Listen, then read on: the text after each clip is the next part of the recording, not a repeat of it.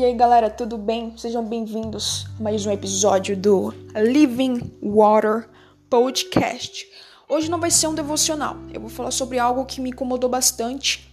É, uma leitura, eu estava lendo, relendo, na verdade, o livro de Gênesis. Eu estou, não estava, eu estou relendo o livro de Gênesis e eu li um capítulo que me chamou um pouco a atenção. Eu comecei a pensar um pouco nele, sabe por quê?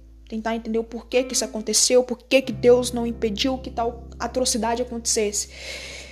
E eu cheguei a uma conclusão. E eu gostaria de compartilhar com vocês. O capítulo em questão é o capítulo 34 de Gênesis. Eu não vou ler, mas em resumo ele fala sobre uh, o estupro de Diná, né? A filha de Jacó, a filha de Jacó com Lia. E por que que, eu, por que que esse fato me chamou a atenção? Geralmente, quando a gente lê a Bíblia e se depara com situações como essa, a gente começa a questionar a Deus e perguntar o porquê ele não impediu que tal fato acontecesse. Mas antes de fazer tal pergunta para Deus, antes de culpar a Deus por isso, eu sugiro a você voltar um pouco e entender, uh, para tentar entender o que levou a tal coisa. Por que, que aconteceu aquilo? Porque existe, existe, toda ação gera uma reação. Geralmente a reação não é tão boa como foi nesse caso. Ela foi consequência de um ato, de uma desobediência do pai de Diná, o Jacó. Então, isso me faz lembrar de uma frase que me marcou bastante. Deus não tem obrigação de te cobrir onde ele não te enviou. Então repare bem. Se você voltar para o capítulo 31, se eu não me engano, que é o capítulo que fala sobre a fuga de Jacó, você vai ver que após 20 anos trabalhando para o seu tio Labão, Jacó juntou suas esposas, suas servas e seus filhos e, orientado por Deus, deveria seguir para a terra de Canaã, que era a terra que Deus havia prometido ao seu avô, Abraão, e ao seu pai Isaque que também seria a terra é, da promessa, que ele também estava na promessa, né? Então era a promessa de Abraão, Isaac e uh, Jacó. E ele deveria rumar para Canaã. E aí, tudo bem. Falou, ok, vamos então. Durante o percurso, ele teria que passar pela terra de Seir, onde habitava seu irmão Esaú. Se você se lembra, você vai ver que teve uma treta do Esaú com Jacó. Por quê? Os dois é, são gêmeos, né? Esaú e Jacó, se você não se recorda, os dois são gêmeos, tá? E os dois lutavam na barriga da sua mãe, sua mãe Rebeca. E então veio uma palavra dizendo que o irmão mais novo dominaria sobre o mais velho. Ou seja, a, por lógica, a bênção seria do irmão mais velho, mas nesse caso, a bênção do pai recairia sobre o irmão mais novo, no caso Jacó tá? Então Rebeca guardou essa palavra. Isaac, eu acho que meio que se esqueceu, porque cada um tinha uma preferência por um filho. Isaac preferia, é, preferia Esaú, que era caçador, e Rebeca preferia quem? Jacó, que era o filhinho da mamãe. Ficava em casa com ela. E aí, por conta disso, é, Isaac, em sua velhice, mandou chamar seu filho Esaú falou, pediu para ele caçar um fazer uma caça e cozinhar, fazer um cozido para ele, porque ele queria comer, para depois abençoar o filho. Completamente ignorou essa promessa de que é, essa, essa palavra de que ele deveria abençoar o filho Jacó. E ele queria porque queria abençoar Esaú, mas claro que não ia acontecer assim, porque se Deus fala, ele vai cumprir. E acabou que o desfecho da história foi que Rebeca enganou Isaac, é, fazendo, fez uma, uma armação ali com Jacó, colocando as vestes de Esaú, ela preparou lá um ensopado, falou com Jacó para ele se passar por Esaú, e Isaac acabou abençoando Esaú, é, Jacó. Esaú, ao descobrir isso, ficou irritadíssimo e queria matar o irmão, então Rebeca mandou ele para casa do irmão dela, que era a casa de Labão, onde ele ficou por 20 anos, e aí depois dessa vida bandida de trabalhar, de trabalho duro, né, trabalho quase escravo, Deus então orientou a sair daquela terra e rumar para Canaã. Beleza, fiz um resumo aqui, bem mal feito, mas depois você lê a história aí. Então ele estava rumando aí para a terra de Canaã. Durante o caminho ele passou pela terra de Seir, onde encontrava o irmão, onde habitava o seu irmão Esaú. E ali a gente pode ver uma história, é um desfecho bem interessante, porque daquele irmão que queria matar o outro, né, do Esaú que queria assassinar o Jacó por raiva, e a gente vê uma reconciliação muito bonita.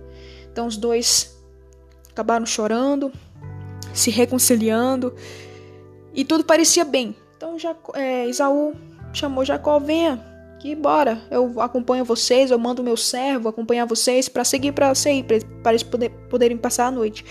E Jacó meio que, não sei se não acreditou muito bem na, na, na, no perdão do irmão, sabe, não recebeu muito bem, mas ele meio que soltou um migué lá para Esaú.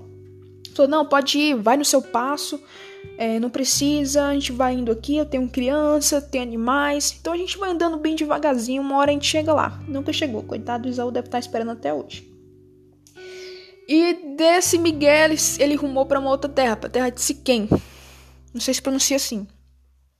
Que foi onde aconteceu esse caso. Então comprou terra ali, montou tenda, você vê que ele comprou, ele, até ele parou para descansar, ele comprou terra e montou tenda, armou suas tendas ali para descansar. Então era sinal que ele não estava pensando em ficar pouco tempo ali não. Então você já percebe um desvio no caminho. Primeiro o cara mentiu pro irmão, né? Segundo, ele foi para uma terra que Deus não mandou ele ir. Ele parou, ele fez negócio com o povo pagão e se estabeleceu onde Deus não mandou que ele se estabelecesse. Deus mandou para ele que, que ele fosse para Canaã e ele não foi. Então, certo dia, Diná saiu com sua mãe Lia para poder conhecer as moças da terra, provavelmente porque ela se sentia muito sozinha. Só, só, se não me engano, só tinha ela de filha. Então ela queria fazer amizades. Fazer amizade com aquele povo pagão, aquelas meninas daquela região. E saiu para fazer amizade com essa galera, né? Para procurar alguém, para procurar alguma amiga, para fazer uma fofoca aí da vida. E durante esse, esse percurso, o Siquem, filho de Ramor, acabou é, e se apaixonou por ela e de um jeito louco, assim, um jeito sem noção, deturpado. É, não sei, não sei nem, não tem nem palavra para definir ele acabou que deflorou, ou melhor, em algumas versões sem conta deflorou, né, na Bíblia. Ou melhor, ele estuprou a Diná. E isso, cara, além de ter trazido uma grande tristeza e uma grande decepção, um grande trauma para ela, também afetou toda a sua família. Mas eu te pergunto, e se Jacó tivesse seguido o plano de Deus, isso teria acontecido com Diná? A questão aqui é, Deus um, tinha um plano para Jacó e Jacó resolveu tipo não seguir o plano de Deus. Ele falou: "Vou seguir por mim mesmo". E isso acabou trazendo maldição para sua família, porque não para por aí. Não foi só o estupro de Diná. Os irmãos de Diná que estavam cuidando do rebanho, ao voltar, ao descobrir, eles voltaram e depois foram lá e assassinaram. Teve uma conversa com o pai lá do. com, com o pai do Siquem, do Ramor, que, que decidiu que queria casar com ela e. Enfim, depois vocês leiam a história. Então acabou que os filhos de Jacó assassinaram todos os homens daquela terra. Então você vê a maldição que isso causou. A desobediência de Jacó. Primeiro, o estupro da filha. Os filhos assassinaram todos os homens da cidade, eles tiveram que sair de, fugir, de fugir tiveram que fugir para Betel. Eles, depois disso tudo, que ele começou a seguir o plano de Deus. Sendo que tudo isso poderia ter sido evitado se ele simplesmente tivesse seguido o plano de Deus. E esse não é o primeiro caso que a gente vê na Bíblia sobre maldição, de pessoas que desobedecem a Deus e acabam atraindo maldição para suas vidas. A gente tem um caso com o próprio Abraão que foi para uma terra que não era para ir, mentiu falando que Sara era sua irmã. Tecnicamente ela era, se não me engano, era meio irmã, meio irmã. Mas o fato é, ele estava numa terra que não era para ele estar. E o rei acabou se interessando por Sara e convidou para fazer parte do harém dela, da, do harém dele. E isso acabou trazendo maldição não só para o rei, mas para todos os homens daquela região. Então a maldição só foi quebrada, só foi lançada fora, quando Abraão abençoou aquele povo, repreendeu, profetizou ali e foi-se embora, seguiu o rumo dele, seguiu o plano que Deus tinha para ele. Então eu te pergunto, será que você não está atraindo maldição para sua vida? Porque nós atraímos maldição para nossa vida, não só para nós, mas afeta outras pessoas ligadas a nós. Quando Deus nos direciona um plano, Deus nos diz faça isso e nós resolvemos ajudar a Deus e, faz, e seguir por atalhos e, e falar não, Deus é, mandou fazer isso, mas eu vou fazer dessa forma aqui que eu vou chegar lá do mesmo jeito. Sabe? E não tem, não, não faz sentido. Veja o que, veja o que aconteceu com Jacó, com Diná, uma pessoa que não tinha nada a ver com isso, a filha dele, inocente, acabou pagando pela desobediência do pai. Então tome muito cuidado com a forma como você age, com a forma como você lida com, o, com aquilo que Deus te ordenou fazer. Porque se ele te falar para fazer de um jeito, se ele te falar para seguir por um caminho, siga exatamente por aquilo que ele falou.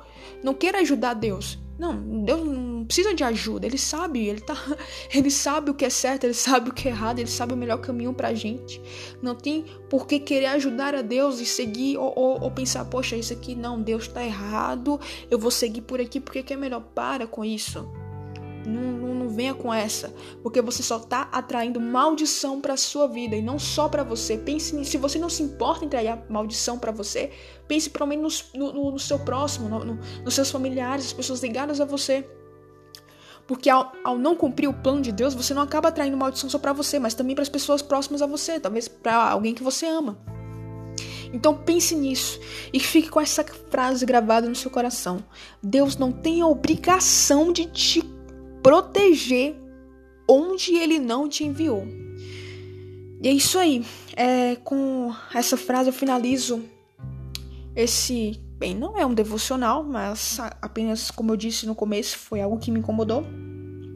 E lembrando a vocês que agora nós temos e-mail, tá? Então, algum comentário, algum é, alguma sugestão, vocês quiserem enviar alguma coisa, falar sobre algo que eu falei e vocês não gostaram, então envie um e-mail aí pra gente ao livingwaterpodcast.gmail.com, tá? Vou soletrar, porque eu, eu, preciso escrever em algum lugar esse e-mail, não escrevi, talvez no editar o perfil do podcast, enfim, eu tô aprendendo a fazer essas coisas ainda, tá, gente? Então me, perdoem. Que é L-I-E-V-I, E-V-I, ok, vou, vou, vou voltar. L-I-V-I-N G, Living Water, W-A-T-E-R. Podcast, vocês sabem escrever. Só olhar aí o nome do, do títulozinho do, do, do aplicativo que vocês estão olhando, que deve ter aí podcast em algum lugar. Então, livingwaterpodcast.gmail.com. Manda um e-mail aí pra gente que eu vou re responder vocês o quanto antes, tá bom? Espero que essa palavra edifique a vida de vocês e te faça pensar a respeito disso. Não traga maldição para você nem pros outros, tá bom? Isso aí, fiquem em paz, se cuidem e até a próxima. Falou!